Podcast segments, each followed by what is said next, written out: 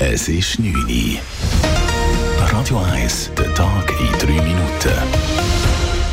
Mit dem Marco Huber. Die Schweiz gehört in Sachen Klimaschutz nicht zu den besten 20 Nationen der Welt.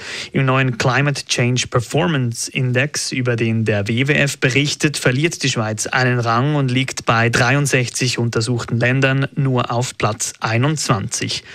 Damit liegt die Schweiz hinter Ländern wie Nigeria, Indien oder auch Marokko.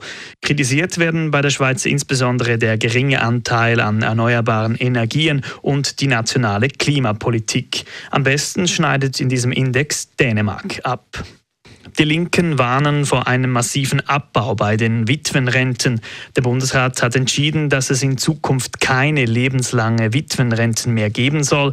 Der Europäische Gerichtshof für Menschenrechte hatte dies zuvor beanstandet.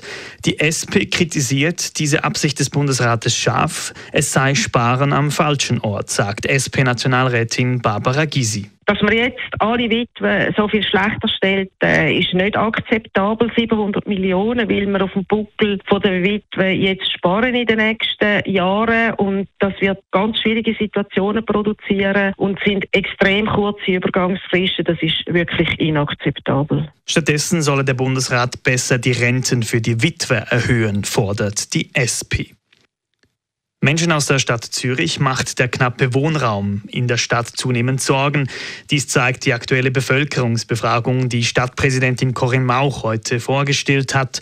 Grundsätzlich bekommt die Stadt aber ein gutes Zeugnis. Einzelheiten von Raphael Wallimann. Der allergrößte Teil der Befragten lebt gerne in der Stadt Zürich, fühlt sich sicher und ist auch mit der eigenen Wohnsituation zufrieden. Allerdings macht das Thema Wohnraum den Menschen immer mehr Sorgen. Wegen der Wohnungsknappheit, hohen Mieten oder der Schwierigkeit, eine passende Wohnung zu finden, ist Wohnraum neues Problem Nummer eins bei der Stadt Zürcher Bevölkerung. Zusammen mit dem Verkehr.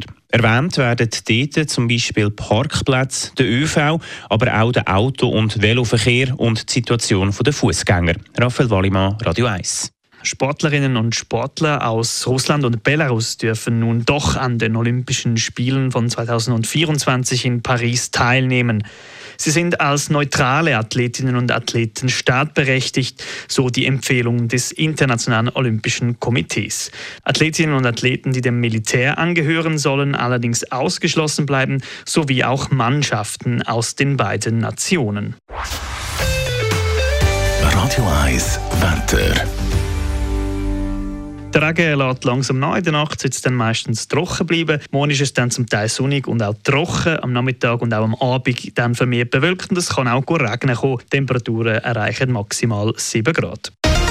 Das war der Tag in 3 Minuten.